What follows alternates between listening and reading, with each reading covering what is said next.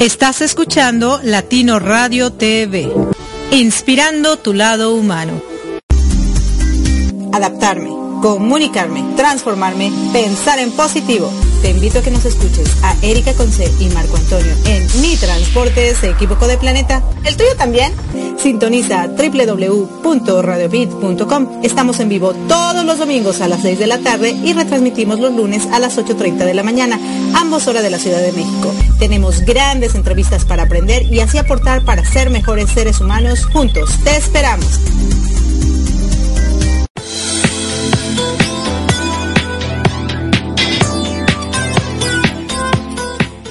Definitivamente el micrófono es adictivo y ser locutor es una gran experiencia. Deseas tener conocimiento de locución y estar listo para cuando tengas la oportunidad de hacer tu programa de radio. Deseas conocer más este misterioso y fantástico mundo que es el mundo de la locución. USA Campus trae para ti dos grandes cursos formativos. Curso básico de locución, curso intermedio de locución Contrata ambos cursos y si pagas por anticipado, recibirás un gran 65% de descuento. 65% de descuento. Ambos cursos son modalidad a distancia. Estudialos desde la comodidad de tu casa, de tu oficina, de la escuela, desde donde quieras tomar las clases en tu cel, tableta, computadora o laptop. Regístrate hoy mismo mandando un correo a info.usacampus.us o envía un WhatsApp al número de Estados Unidos 954-595-8004. Incorpórate ya a la generación 2018 de los cursos de locución.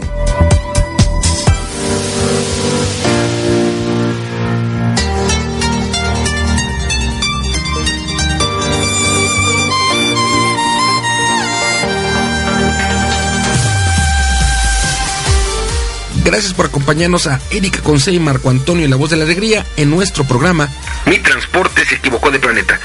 Prepárate para escuchar temas como adaptación, inteligencia emocional, desarrollo personal y la comunicación como tu herramienta indispensable. No estás sola, no estás solo. Estamos contigo, así que siéntate, prepárate, que aquí inicia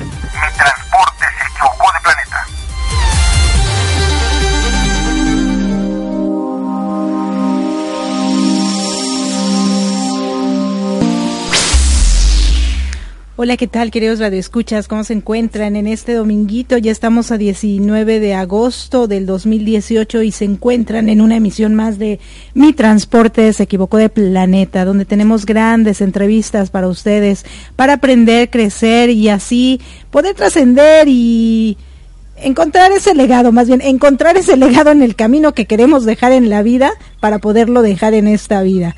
Les habla su amiga Erika Conce desde el estado de la Florida en la cabina número 9. Y del otro lado tenemos a nuestro querido Marco Ontiveros, tu coach de la felicidad en la Ciudad de México.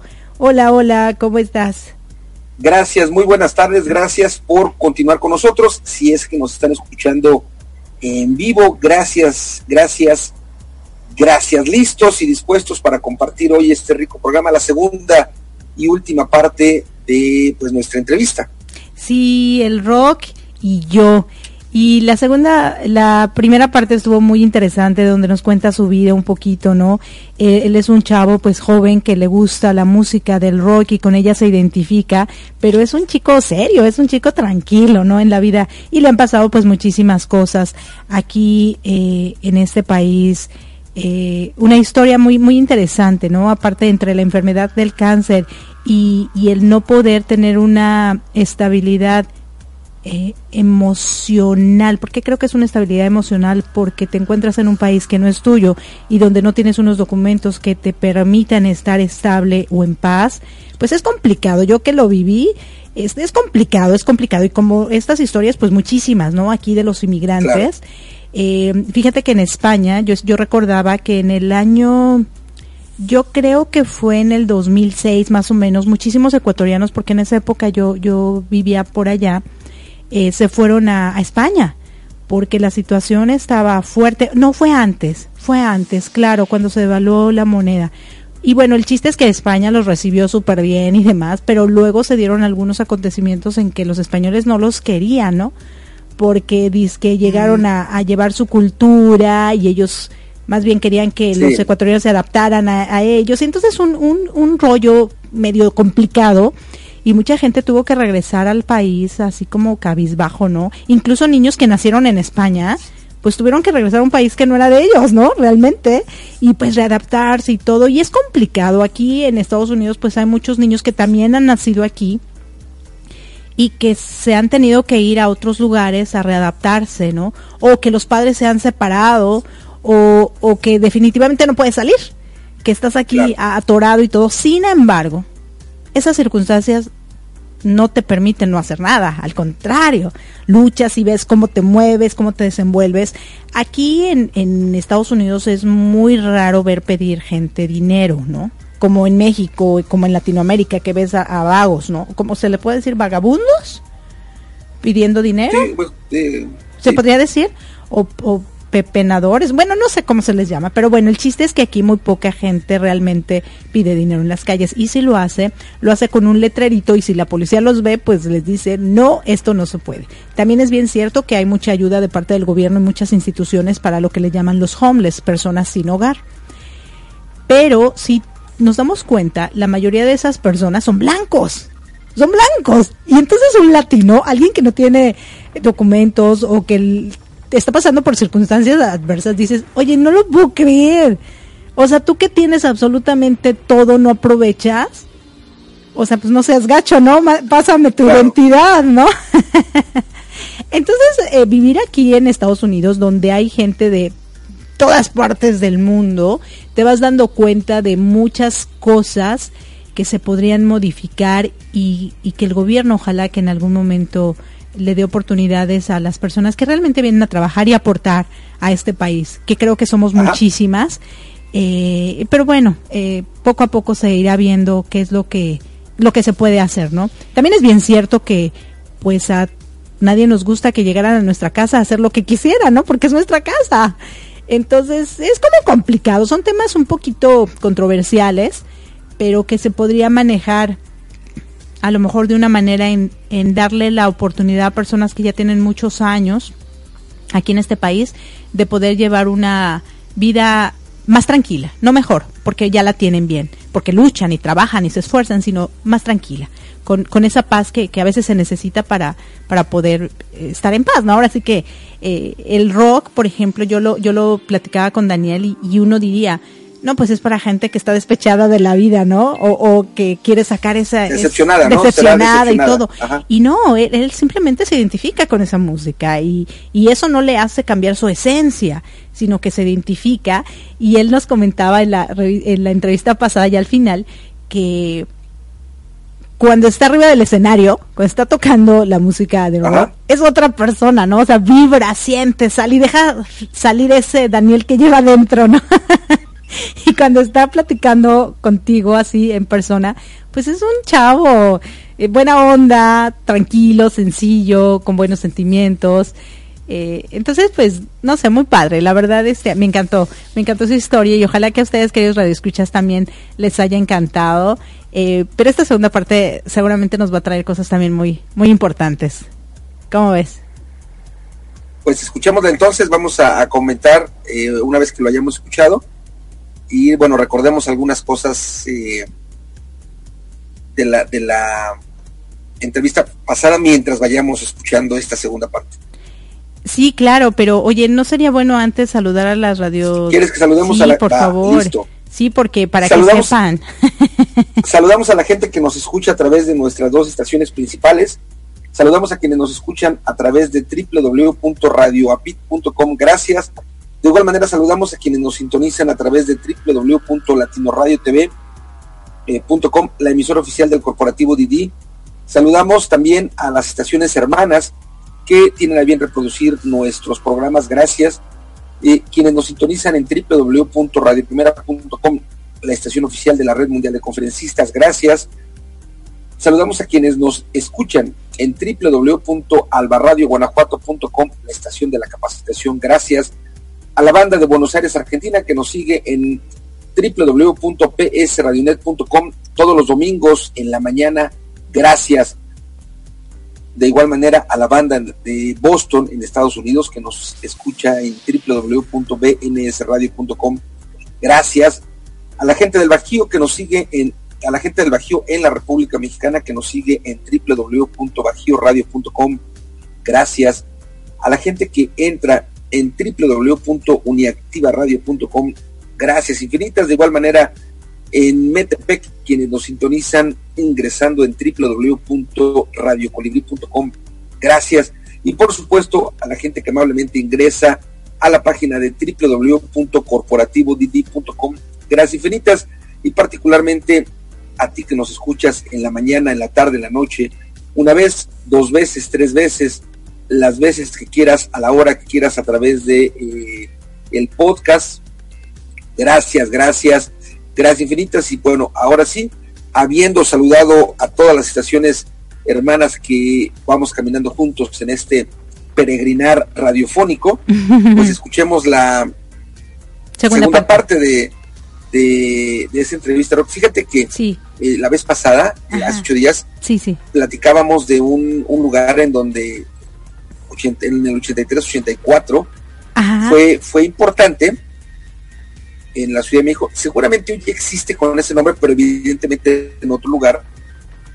Este lugar del que estoy hablando fue en la, en la Ciudad de México, en la glorieta del Metro Insurgentes, y se llamó Rocotitlán. En donde, bueno, tocaron muchas bandas de rock antes de... yo ubico para mí el, el 80, la década de los 80, eh, como que uso mucho, porque me tocó vivirlo totalmente, uso mucho de referencia el terremoto del 85, entonces es como una, en, mi vida, es una marca obligada, que cuando hablo de la década de los 80, pues me remito a si es antes del terremoto o después del terremoto, porque me tocó vivirlo. Entonces, esto que estoy comentando, bueno, fue antes del terremoto. Escuchemos ah, la segunda parte de nuestro, nuestro entrevistado. Sí, claro que sí. Bueno, entonces, queridos radioescuchas, vamos con esta segunda parte de la entrevista con Daniel Fuentes, el rock y yo. Y regresamos con Marco y Erika para comentar al respecto en vivo y en directo. Gracias, no se despeguen.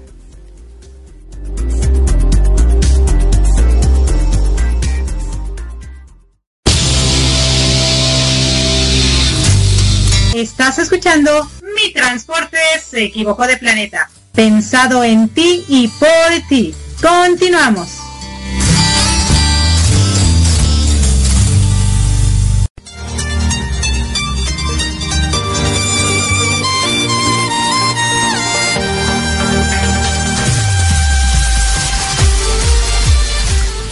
Hola, ¿qué tal? Buenas tardes, buenas noches, buenos días, donde quiera que se encuentren aquí en la Tierra o en otro planeta. Ya saben que están en mi transporte, se equivocó de planeta, con Erika con C, un toque de energía y Marco Ontiveros, tu coach de la felicidad.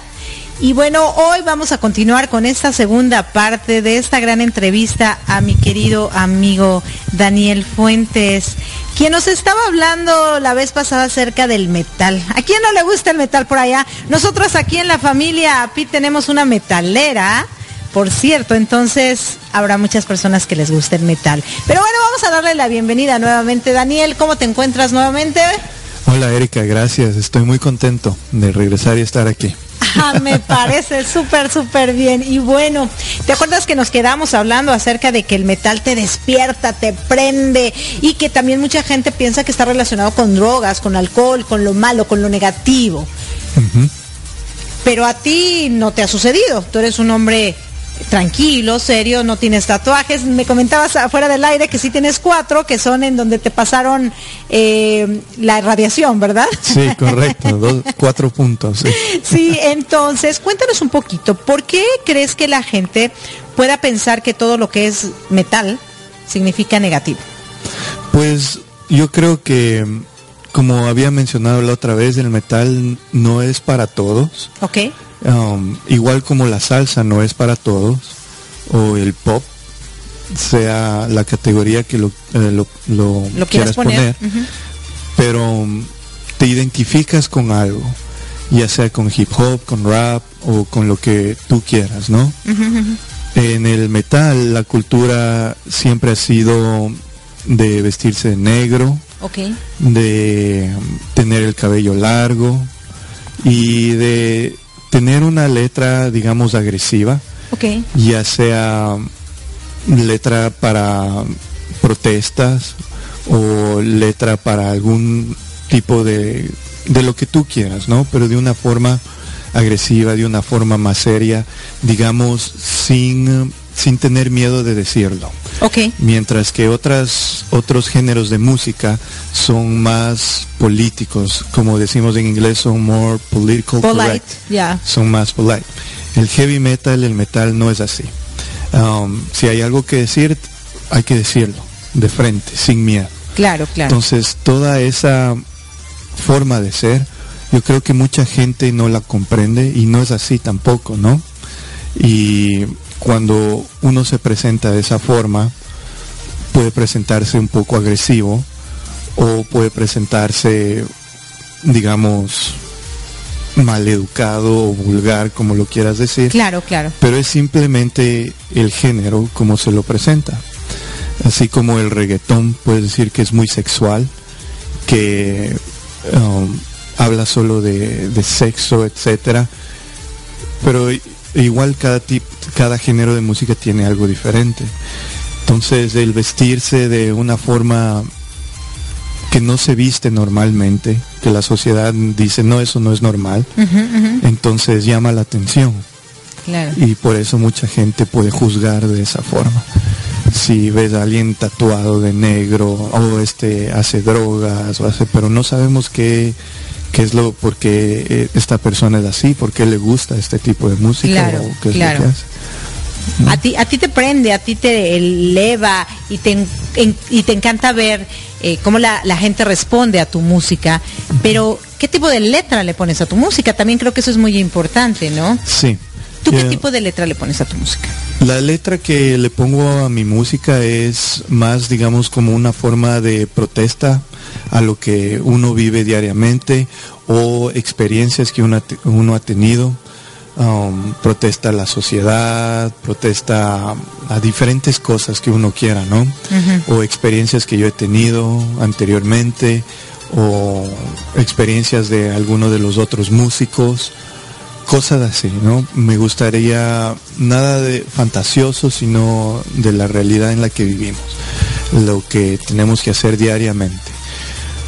Porque de todo podemos hacer un tema, ¿no? El estar trabajando de 8 a 5 de la tarde y no estar contento, eso podemos hacer un tema, podemos hacer una canción. El eh, estar, digamos, esclavizado a algo que uno no quiere ya sea una relación o ya sea un trabajo que no quiere, ahí podemos hablar y si la gente se identifica, pues es que lo estás haciendo bien, en mi opinión. Claro, claro que sí, por supuesto. Y ahora, tu música es aceptada y ha sido aceptada también por la gente que tú quieres, que tu familia, tus hermanos, tus amigos, su todo, ¿sí? Pues la familia siempre te va a apoyar. Y yo creo que son los más honestos en decirte, ¿sabes qué? No me gusta esta música porque no entiendo la letra, porque está gritando mucho, pero me gusta el ritmo. O puede decir, no, me gusta cómo está cantando el vocalista aquí, si lo puedo entender, etcétera. Entonces sí hay aceptación, pero es, es diferente, ¿no? Cada uno, volvemos al tema de no juzgar a nadie. Cada uno puede hacer lo que cree que para él o ella está correcto y el apoyo es lo importante, especialmente en la familia. Claro, claro que sí. Bueno, y hablando un poquito acerca de esta, de la música, bueno, pues ya eh, te pasa todo lo que acontece en tu vida, aún sigues esperando el poder estar eh, con un documento que te pueda dar más oportunidades, porque al final de cuentas las oportunidades también tú las has aprovechado, las que sí has podido tener, y eso es de, aplaudirse, ¿no? Mucha gente que uno ve aquí en Estados Unidos cuando ves a tú a un, a un americano pidiendo dinero en una esquina, dices, no, no, no lo puedo creer, en un país de oportunidades así es imposible, ¿no? Pero lo, lo existe. Existe en todo el mundo, sí. Claro, pero tú no te has quedado ahí, tú dices, no, yo sigo haciendo mis cosas, yo sigo creciendo, sigo aprendiendo. Y bueno, estudiaste la universidad, terminaste, ¿qué estudiaste y a qué te dedicas? Estudié eh, saqué un associate's degree que vendría siendo una licenciatura en diseño gráfico. Ok. Y después estudié un bachelor's degree en, en español. Ok. Nunca me imaginé que iba a venir acá a Estados Unidos a estudiar mi idioma, mi lengua. Nuestra lengua, ¿no? Sí, sí, sí. Y pues sumamente interesante. Decidí continuar con una maestría. Oh, ok. Pero por razones financieras no la pude acabar. Ok pero me hace falta tal vez un semestre o dos semestres. Ah, ok, ya bien poquito. Que es muy poco, ¿no? Y eso es en la universidad. Es wow, qué padre. Y entonces te volviste profesor de español. Sí, las opciones, trabajaba de intérprete también en el hospital. Ok. Entonces, um, estaba buscando diferentes formas para que yo pueda continuar haciendo lo que me gusta hacer y a la misma vez balancear con una carrera que me pueda dar mi vida, ¿no? Que pueda darme un fruto de comer y un techo. Claro. Fíjate que dijiste algo muy importante. Yo buscaba un trabajo que me permitiera tener la economía que necesito, pero que a su vez me diera el tiempo que también necesito para poder seguirme realizando en, la, en el área de la música prácticamente, ¿no? Y todos tus sueños que tienes. Pero supongo que también tu mentalidad en ese aspecto ha cambiado un poquito porque trabajar con chavos, ser profesor y darte cuenta que tú puedes ayudar a mucha gente a través de lo que haces, pues también cambia tu vida. ¿O me equivoco? No, no te equivocas, sí cambia tu vida. Es algo muy interesante trabajar con otras personas. En todos, en cualquier trabajo. Trabajar con adolescentes, con chavos, es también sumamente raro, puede ser emocionante. Los, los jóvenes ven el mundo diferente. Ellos están más llenos de energía que la misma música heavy metal. ¿Sí? Entonces es, es una experiencia, cada día es diferente, no sabes qué es lo que vas a encontrar, qué locura van a decir, cómo van a venir, si algún día van a venir con un tatuaje o con un piercing o se cortaron el cabello. Y yo creo que es, eso, eso te ayuda a mantener los pies en la tierra porque no, no sabes qué vas a, qué vas a tener. Y a la misma vez tratar de enseñarles a hacer tu trabajo, básicamente, que no lo puede hacer si es que no encuentras esa comunicación, esa conexión con tu aula, con tu clase y crear ese ambiente donde todos se sientan bien y que aquí todos tienen que hacer preguntas. Claro, fíjate que tan importante, ¿no? El hacer preguntas, el comunicarte. Pero antes de ir a esa pregunta que también creo que es muy interesante, Tú, nos comentabas que, llegan con el cabello de otro color, con un piercing, con cosas, cambios, ¿no? Cambios físicos.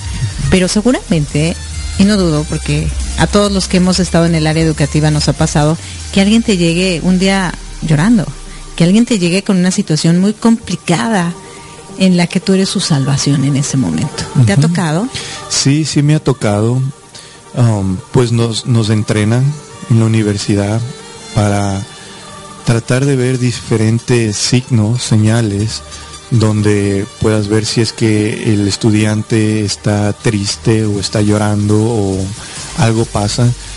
Um, lo que a mí me ha tocado es que voy y hablo con ellos eh, en persona y les saco de la clase y les digo, noto que algo pasa, todo está bien, eh, qué es lo que necesitas, podemos conversar. Y ya depende de los estudiantes también, porque los jóvenes de ellos también eligen con quién conversar. Por supuesto. Entonces sí me ha tocado con algunos estudiantes de que los papás ya sea se están divorciando o me ha tocado, no me, nunca me voy a olvidar, que la mamá no quería que la chica se vaya a estudiar a otra otro estado porque nuestra cultura básicamente dicta nuestra cultura latina de que estemos con nuestros papás con nuestras mamás estemos siempre juntos siempre unidos. Y ella no quería defraudarle a su mamá pero sí quería ir a la universidad también. Entonces era un conflicto en la familia y sí sí me ha tocado y estar ahí para los chicos y tratar de guiarles en, el camino que ellos quieran, porque a la final ellos son los que deciden. por supuesto, por supuesto. ¿Tú crees que siendo profesor y estando en contacto con chavos, con jóvenes, te, te dé la experiencia para poder llegar a ser un buen padre? Yo creo que sí, porque uno aprende de sí mismo. Hay veces, los maestros también son seres humanos y hay veces que no tenemos un buen día y se nos escapa un grito, se nos se, nota que estamos mal genios y ahí los chicos, los estudiantes, ellos son los que nos dicen, Mister, cálmese, cálmese, todo está bien. Y ellos son, ellos también se dan cuenta. Entonces, ahí es una autorreflexión que uno lo puede utilizar después, cuando ya tenga sus hijos puede autoevaluarse y decir, ¿sabes qué? Esto me pasó con este chico, yo creo que estás haciendo lo mismo y puedes encontrar una comunicación mejor. Claro. Pero a la misma vez uno no sabe porque no creo que nadie está listo. No, no hay un libro donde dice um, cómo, ser, un papá, al 100%. ¿Verdad? Claro. Entonces, hay cositas. Pero sí te puede dar más herramientas que no siéndolo, ¿no? Sí, sí, hay cositas que uno sí puede utilizarlo como claro. Y que yo me doy cuenta también, digo, oh, si mi papá hubiera hecho esto, tal vez no hubiéramos tenido esa pelea. Por supuesto. Ah. Fíjate que mencionaste algo también muy importante y que lo hablamos en la, en la otra entrevista acerca de la prueba la paciencia con respecto a, al tú estar aquí en este país esperando que tu situación eh, legal se pueda arreglar. Pero también, también te ha ayudado a con tus estudiantes tener esa paciencia y seguirla fomentando. Sí, yo creo que estoy maestrando la paciencia. ¿Qué maestría ni qué maestría va a ser? ¿Qué será más que maestría? ¿Un reinado? ¿Un reinado en paciencia? sí, los chicos hay que ser muy, muy pacientes, no perder el control y si es que estás a punto de perder el control, tomarse un descanso, porque primero están tus estudiantes. Ok, sí, sí, sí. Qué tan importante. Y fíjate que eh, hace rato también mencionabas que los chicos se acercan a ti, algunos no, y que también ellos saben con quién se acercan y que tú debes de estar preparado para cuando se acerquen a ti y tú poderles encaminar para poder encontrar la mejor solución y que puedan en cierta manera eh, mermar ese dolor o esas angustias o ese rollo por el que están pasando. Y para eso es muy importante lo que mencionaste, es el hacer preguntas, el comunicarte. ¿Qué tan importante es esto, esto de la comunicación para ti? Daniel, y cómo lo manejas? Yo creo que es muy, muy importante y es un fundamento que todos deberíamos de hacerlo más. No solo con los estudiantes, sino también con nuestros padres, con nuestros compañeros de trabajo, con nuestras relaciones amorosas, etcétera, porque todos somos diferentes. Entonces el hacer preguntas, el tratar de entender a una persona, ya es un, es muy importante para la comunicación. Y con los estudiantes uno tiene que aprender cómo es cada estudiante diferente, que si no le gusta que le digan de esta forma o cositas que cada persona tiene. y es igual con nuestros compañeros de trabajo, con los colegas, con las relaciones de papá, mamá. Entonces encontrar un puente de comunicación para buscar una solución es muy, muy importante. Claro, y fíjate que ya hablando un poquito acerca de que te volviste, bueno, profesor, al final de cuentas veniste a Estados Unidos a estudiar español, te vuelves profesor, que no era lo que tú buscabas. Realmente, eh, ¿Cómo ha cambiado en ti? Porque todos tenemos sueños y todos decimos, yo voy a ser ingeniero, yo voy a ser arquitecto, yo voy a ser doctor, yo voy a ser X o Y. Tú nos comentabas que querías ser músico, pero aparte de ser músico, ¿tendría, ¿tenías alguna idea de lo que querías hacer como cuestión carrera profesional que no sea profesor? Pues yo siempre he querido ser músico, aparte de eso, no tenía otra idea. Okay. Me gusta dibujar bastante, no me he dedicado mucho. Um, pero sí noto que se me hace fácil. Entonces sé que me que eso podría ser, pero una carrera, carrera en sí, eh, jamás, jamás, no, no, digamos, siempre he ido tratando de vivir el presente y lo que se me va presentando de ahí he ido agarrando cositas, digo, oh, esto puedo hacer, esto puedo no lo puedo hacer. Sí llegué a un punto cuando trabajaba en el hospital de intérprete, me interesaba mucho um, eh, eh, un doctor, pero quería tal vez doctor, eh, ¿cómo diríamos? no familiar, pero especialista en algo neurológico. Ok, ok. Pero eso vino igual de, de trabajando en el hospital. Claro. Y uno va por etapas y miraba y decía que necesito, necesito hacer esto, necesito ver eso. Es lo único que puedo pensar, pero no, no. No tenías. Claro. Y bueno, y ahora que eres profesor, que tienes esta carrera y que aparte tienes tiempo para tu música. ¿Cómo te sientes? ¿Cómo se siente hoy en día, Daniel? Independientemente de, la situación eh, eh, de una falta de un documento que necesitas, ¿cómo te sientes? Ahorita, ¿qué siente Daniel eh, en general con lo que tiene? Pues con lo que tengo ahorita yo me siento muy, muy, muy tranquilo. Me siento que todo lo que se ha trabajado es por algo y orgulloso, feliz, entonces, humildemente tranquilo, diría yo. Tranquilo. Fíjate que esa tranquilidad, ¿no? Mucha gente habla, y hoy en día se está hablando mucho de la paz, ¿no? De la paz interior, de la tranquilidad. Si a ti te pusieran a elegir entre una estabilidad económica muy buena ¿Y tu paz? ¿Qué elegirías? Pues yo siempre la paz. La paz. La paz, porque uno puede ser pobre, pero si tienes una paz interior, ya eres rico. súper rico, súper padre. Oye, y ¿Cómo, ¿Cómo es tu, ya, ya ahorita hablando un poquito acerca de, bueno, tu relación con tus alumnos es, es, es buena, tu relación con tu familia es buena, tu relación con lo que te rodea es bueno, ¿tienes alguna relación en la que digas, no me aceptan? O sea, realmente yo como que no soy aceptado en ese mundo o realmente tu vida fluye tranquila? No, siempre, yo creo que eso es, esa es la vida, uno tiene que buscar y... Um, restablecerse, reencontrarse de nuevo.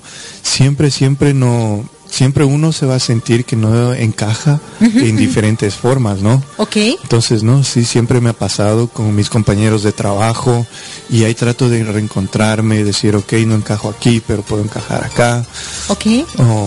igual con mi mamá, con mi papá, siempre, para mí esa es la vida, uno encontrarse de nuevo, ¿no? Sí, sí, sí. Y otra vez empezar y otra vez y otra vez. Empezar una y otra vez. Y hay veces que uno no encaja y tiene que aceptarlo, decir, sabes que aquí no, no voy a estar y aquí no, no puedo, no puedo entrar.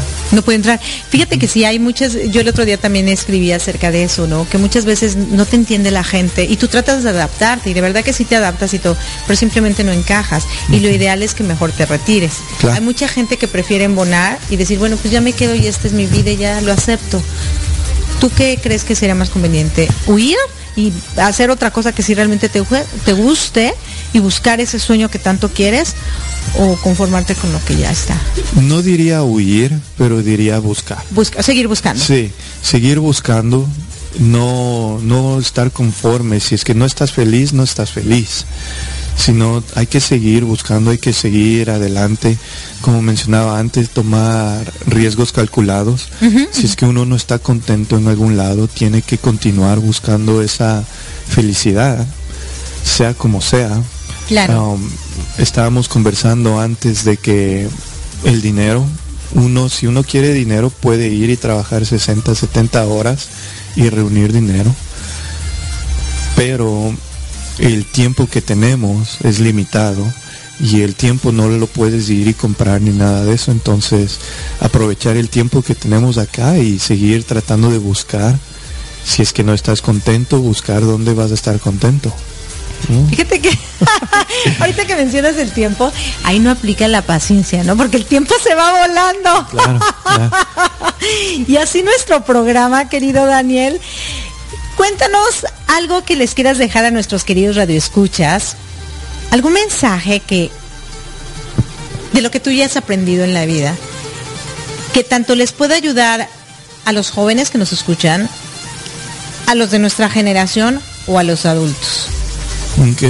Um, pues yo diría algo que he aprendido de que de toda mi experiencia es el no juzgar a nadie, porque no sabemos qué es lo que han vivido y no sabemos qué, eh, qué es lo que van a poder hacer, ya sea algo positivo o algo negativo.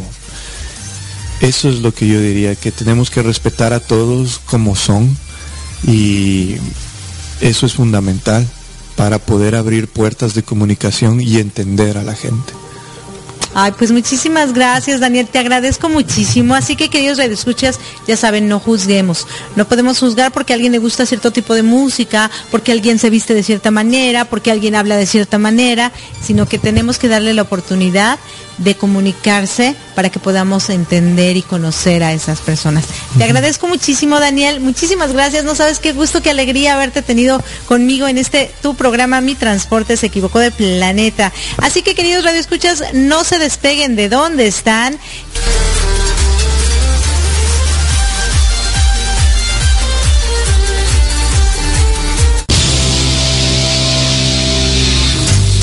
Estás escuchando Mi Transporte se equivocó de planeta. Pensado en ti y por ti. Continuamos.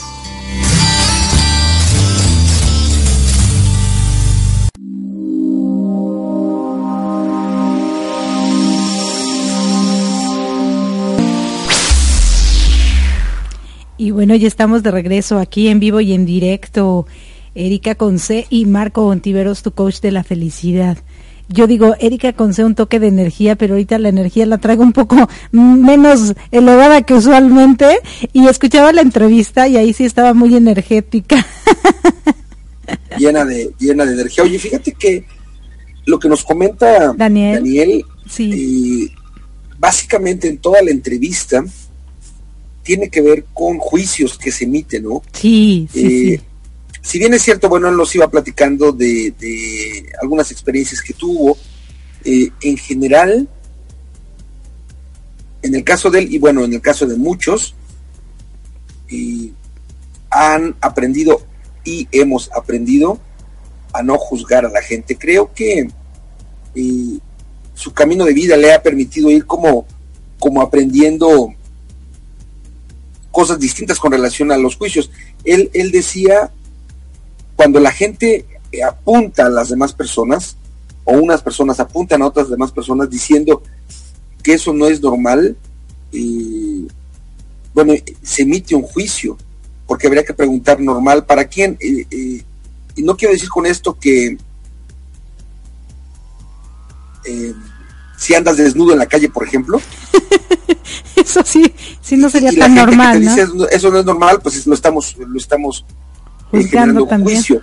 Eh, sin embargo, en lo general, sin buscar eh, agredir costumbres o creencias, me parece que basándonos en, los usos y las costumbres en general, y tiene, tiene que mucho que ver esta parte de los juicios con relación a los países y las religiones, y pongo un ejemplo, los musulmanes, por ejemplo. y los musulmanes, las mujeres musulmanes necesitan o deben tener una, una ropa. Como pañoleta también cubriéndoles el cabello. Sí, tienen como que sus costumbres, pudiéramos estar de acuerdo o no, y ellos tienen sus costumbres. Entonces, en general, creo que basándonos en los usos y costumbres y valores tal vez de los países, buscar cómo no juzgar. Eh, en México, por ejemplo, e, es un tema esto de los usos de costumbres y no juzgar. De verdad que es un tema complicado porque eh, en México, y lo digo con respeto, mayormente somos machistas, pero vivimos en una sociedad de matriarcado, es una cosa medio extraña. en algunos pueblos de Oaxaca, de Chiapas, básicamente del sureste, existe todavía los usos y las costumbres en donde eh, el señor y la señora van a cargar leña, por ejemplo, a lo mejor de eso, de eso viven, y hay dos puntos importantes en algunos pueblos de Chiapas, de Oaxaca y repito, del, sureste, y hablando de usos y costumbres y juicios. Eh, van a recoger la leña, la cantidad que sea de la leña, y hay dos cosas puntuales que decía yo. Uno, el hombre siempre, siempre camina delante de la mujer, siempre. Como los orientales. No son, iguales. Y estoy hablando de México. Son usos y costumbres de unos pueblos particulares. Y lo otro es que quien carga la leña es la mujer, no el hombre. Entonces, eh, eh, digo que es complicado no hacer juicios porque si tú ves caminar a un hombre detrás y luego una mujer, a lo mejor dirías, bueno, no pasa absolutamente nada, pero cuando la ves cargando pues una gran cantidad, supongo yo, de leña. Yo pensaría es un abuso. Yo también pensaría que es un abuso y es emitir un juicio. Y, bueno, si es así su, su, uso y su costumbre, eh, pues podríamos no, no, no estar de acuerdo, emitir nuestra opinión en sentido contrario. Pero al final del día son usos y costumbres Correcto. complicadas y estoy hablando de la República Mexicana. Entonces, si hablamos del rock, él nos decía que, bueno, los tatuajes y la, eh, la, vestimenta negra y la greña larga a veces eh, nos, nos obligan a emitir juicios, ¿no? Como por ejemplo que eres pandillero, que eres drogadicto, que eres ratero, que haces cosas malas, solamente porque te vi vestido de negro, con el cabello largo, o porque te gusta el rock. Con, esas, con esos elementos, mucha gente emite un juicio negativo. Y creo eh, por lo que nos decía Daniel, que lo adecuado es no emitirlo o buscar no emitirlo. Eh, decía, yo quería iniciar con este ejemplo porque es complicado. Sí, claro. En algunos momentos para mí, y no hablo de Marco Antonio, no emitir un juicio cuando te, te, eh, te, doy el contexto de unos pueblos de Oaxaca y de Chiapas. Culturales, ¿no? Sí, en otros, por ejemplo, que tiene que ver con culturas, usando la misma expresión que Daniel nos compartía, que eso no es normal, pues si hablamos de, eh, la cultura musulmana, y lo digo con respeto, pues ellos tienen la costumbre de tener dos, tres, cuatro y cinco esposas. Y eso está permitido, es legal. Y yo diría, bueno, pero para mí, para Marco y para una sociedad importante, pues no es normal. Sin embargo, son usos y costumbres particulares. Creo que lo adecuado será ver, escuchar, aprender. Y si me toca ir a vivir a un lugar en donde tiene unas costumbres distintas a las que yo podría, difícilmente me incorporaría porque juzgaría mucho, pues a lo mejor buscar moverme, ¿no? Porque creo que si uno vive juzgando, emitiendo juicios constantes, la única persona lastimada es uno. Sí, claro. Fíjate que mientras contabas lo de si una persona está encueratriz en la calle, déjame te cuento que cuando yo llegué a la Florida, eh, pues aquí vienen a la playa muchísimas personas de todas partes del mundo, no permite. Y recuerdo que Diego tenía 10 años y fuimos a la playa y había un par de chicas sin brasear, o sea, sin, estaban en topless, ¿no? Y Diego así, o sea, ponía una carita y se escondía atrás del bote para verlas y estaba muy emocionado, así como, y entonces a mí me daba risa. Este, porque él estaba muy emocionado porque nunca había visto eso y cómo era eso posible, ¿no? Y después yo ya me senté y le, le le conté, ¿no? Le digo, mira, la cultura europea les permite a ellas estar así o no. Eh, yo creo que es importante que ellos lo sepan, ¿no? El hecho de que si nosotros no lo hacemos, está bien, y si ellas lo hacen, pues también está bien, o sea, es parte de su cultura. Entonces es bueno estar informados. Y no necesariamente que, porque él casi casi decía, ay, pues no, si ellas están sin boobies, yo voy a estar sin traje de baño, ¿no? pero la curiosidad del niñito, eh, pero que eh, también hablaba Daniel del puente de la comunicación, ¿no? ¿Cómo nos podemos comunicar con nuestros hijos para que ellos puedan discernir qué sería lo conveniente o no de acuerdo de donde se encuentren y también no juzgar y aceptar o volverte loco porque ves algo distinto, ¿no? Eh, y creo que fue muy bueno porque después ya si veían a alguien así o no, porque lo sigues viendo, pues ya no era ese ese morbito, ¿no? O esa cosa, simplemente lo ves normal, porque sabes y reconoces que es parte cultural de ciertos lugares, ¿no? Pero me, me estaba eh, dando mucha risa, porque también como dicen, te vas adaptando, ¿no? Como tú mismo lo mencionaste, a lo mejor tú no concuerdas con la cultura de que un hombre tenga cinco mujeres, por decir, y pues no te irías a vivir ahí, a menos que sea de vida o muerte, ¿no? Porque también nosotros tenemos la, la libertad de elegir en, en qué ambiente queremos estar, ¿no? Sí, y, yo creo que ahí entraría una parte importante el eh, libre albedrío con relación a la decisión. Sí, sí, En este ejemplo, imagínate que por alguna razón saliera una oportunidad de que me tocara vivir allá, eh, por alguna razón. Sí, sí, claro. Y pues me tengo que involucrar con la gente que o es sometida o bajada o tiene, tiene un señor y tiene varias esposas. Parte de la costumbre de, la religión y de los países de ella. Entonces, más que juzgar, yo tendría que, más que jugar si está, juzgar si estaba bien o no, yo lo que haría sería más bien ver eh, qué tanto yo, mis valores, mi estilo de vida, encaja ahí, más que juzgar hacia afuera, yo lo que haría es, si de plano no me adapto y si de plano me cuesta trabajo, buscaría salirme de, ese lugar. Pero creo que lo importante es eh, no emitir juicios. Me parece que cada uno de nosotros, en lo general, y, basándonos, lo que voy a decir es basándome en, la cultura, digamos, mexicana o quizá americana, de este lado del, del charco, quizá basándonos en la religión cristiana, la religión católica, es basándome en esos valores, pues diríamos que lo que fuera un poco distinto, lo ideal es no generar juicios. Juicios. Porque, insisto, la única persona complicada es, es uno mismo. Y él nos decía en su, en su mensaje final que tú le preguntabas, sí él nos decía respetar a todos como son. Él, él estrictamente lo hacía dirigido a la gente que le gusta el rock o que se viste de negro, que tiene eh, la, melena larga. Creo que el respeto a la gente me parece que es fundamental y, en este contexto, eh, viendo de este lado del continente o en este continente americano, quizá viviendo bajo la religión católica o cristiana, con los valores que en lo general se enseñan en estas religiones, buscando no, no, no juzgar porque eh, me parece que los juicios, cuando emitimos un juicio, hablando de juicios de, de valor, no, no, nos lleva a ningún lugar, ni nos hace más ni nos hace menos. Sí, definitivamente. Eh, eh, lo, ideal es no, no, no juzgar para, para ser, estar, estar como tranquilos, ¿no? Al menos es mi opinión y creo que lo, sano es no hacerlo. Claro, fíjate que el viernes publiqué una frase que se me hace muy interesante y ahorita hablando un poco de los juicios, es dale valor a las personas, no a, no a tu sabiduría. Y una de las cuestiones en sabiduría es, yo tengo la razón, tú estás mal y yo estoy bien, ¿no?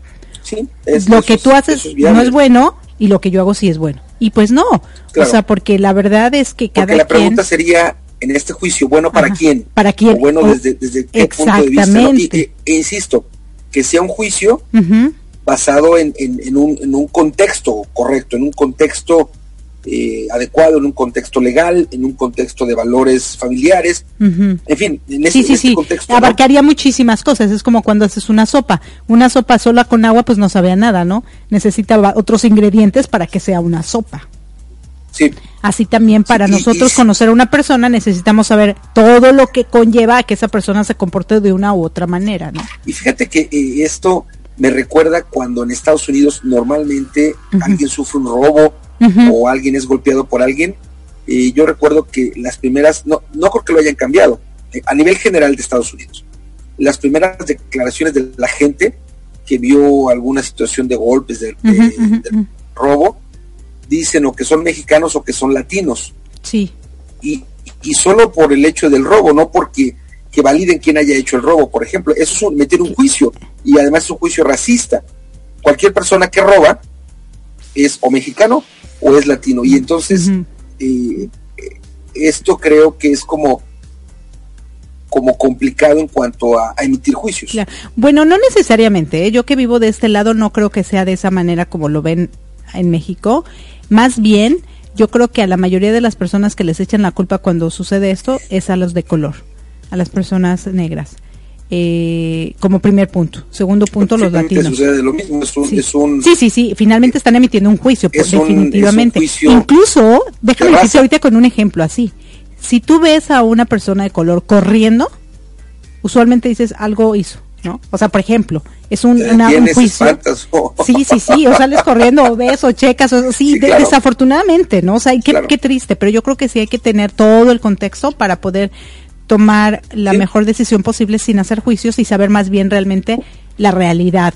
y ahí, bueno, ahí entraría la parte científica que tiene que ver, entre otros elementos, la comprobación, que lo que sea. Claro. Si tú ves a una, y hablando de, ya nos estamos sacando al final de nuestro programa, y hablando de juicios, yo preguntaría, ¿qué garantiza que una persona blanca, bien vestida, de cabello bien peinado y todo, qué garantiza que sea una persona totalmente honesta? Nada. Tampoco una persona que, esté con, de cabello largo, que sea morena, que esté vestida de negra o que le guste el rock, ¿qué garantiza que sea un ladrón o que sea un drogadicto, que sea una mala persona? Nada. Y lo que nos lleva el, método científico, entre otros elementos, insisto, es a comprobar. Comprobar que si, si tú ves a una persona, en cualquier sentido, que, que, que pega, que ofende, entonces tú podrás decir a través de sus comportamientos, pues qué es lo que está haciendo. Si tú ves a una persona que ah, va caminando por la calle, sin hacer nada más que caminando por la calle, pero tú la ves con el cabello largo de negro, pues lo adecuado me parecería es no emitir juicio. Sencillamente es una persona que está caminando, en lugar de pensar que Claro, o a los famosos hemos, ¿no? Ahorita, los hemos, los que se tapan la, la cara, ¿no? Con medio cabello y todo. Digo, pues entonces yo sería Emma, porque a veces yo también me tapo la cara y con chinos, peor, ¿no? Está peor la cosa. Sí, es un tema, es un tema complicado y bueno, eh, acercándonos al final de nuestro, de nuestro programa, yo me sumaría a la petición que hace Daniel, que es respetar a la gente, no, no, no emitir juicios una canción de, James Bond, cantada por The Beatles, que dice Live and Let Die Life, Live and Let Life también.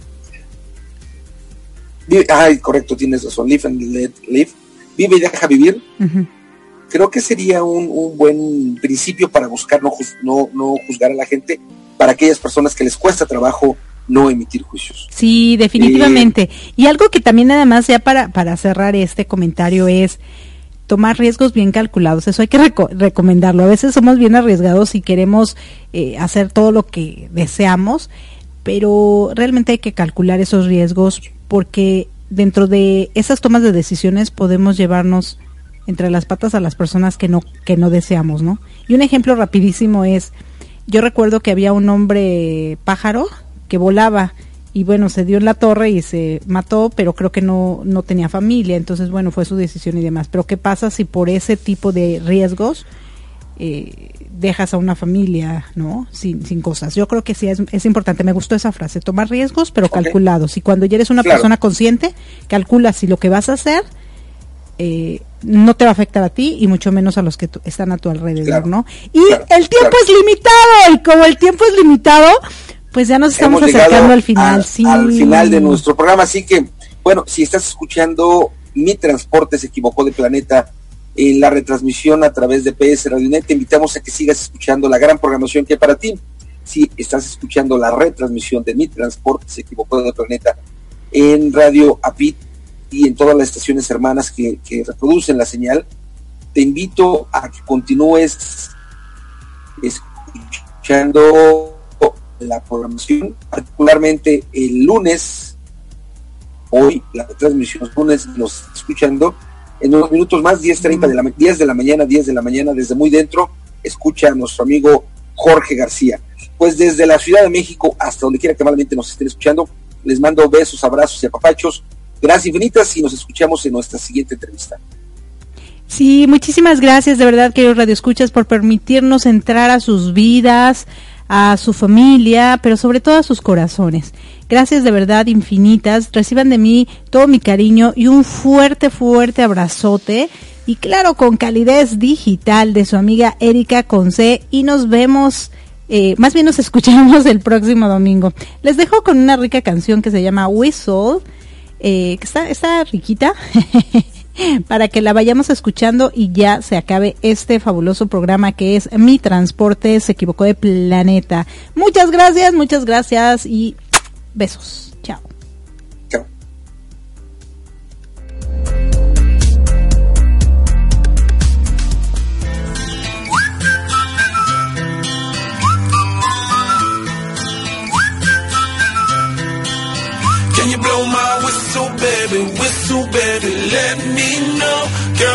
show you how.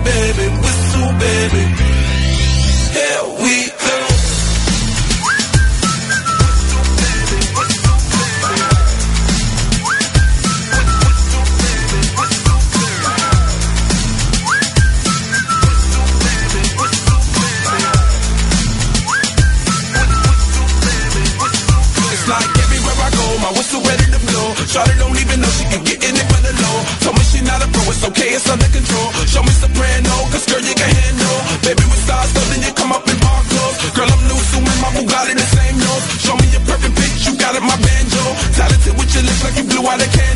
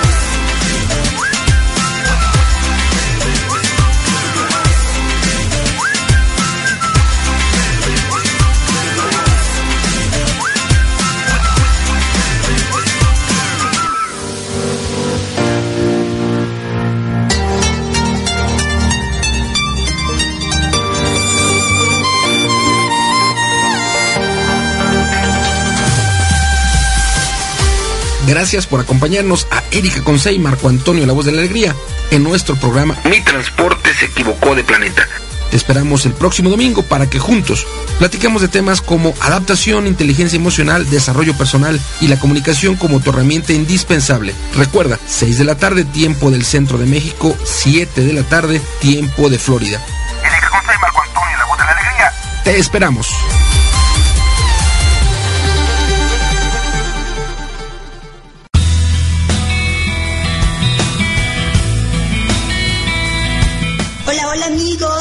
¿cómo están? Te saluda, soy Lorellana desde Lima, Perú y estaré contigo este y todos los domingos, 7 de la noche, hora México, 8 de la noche, hora Perú, a través de tu programa Crecer para Trascender. Estaremos en www.radioapit.com. Los esperamos.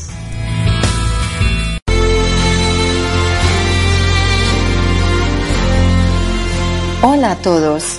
Soy Luz Amparo Reyes y quiero invitarlos a escuchar mi programa Momentos de Paz con Luz Amparo cada domingo a las 8 de la noche, hora de México, 9 de la noche, hora Miami, desde acá su estación favorita, Radio apit.com.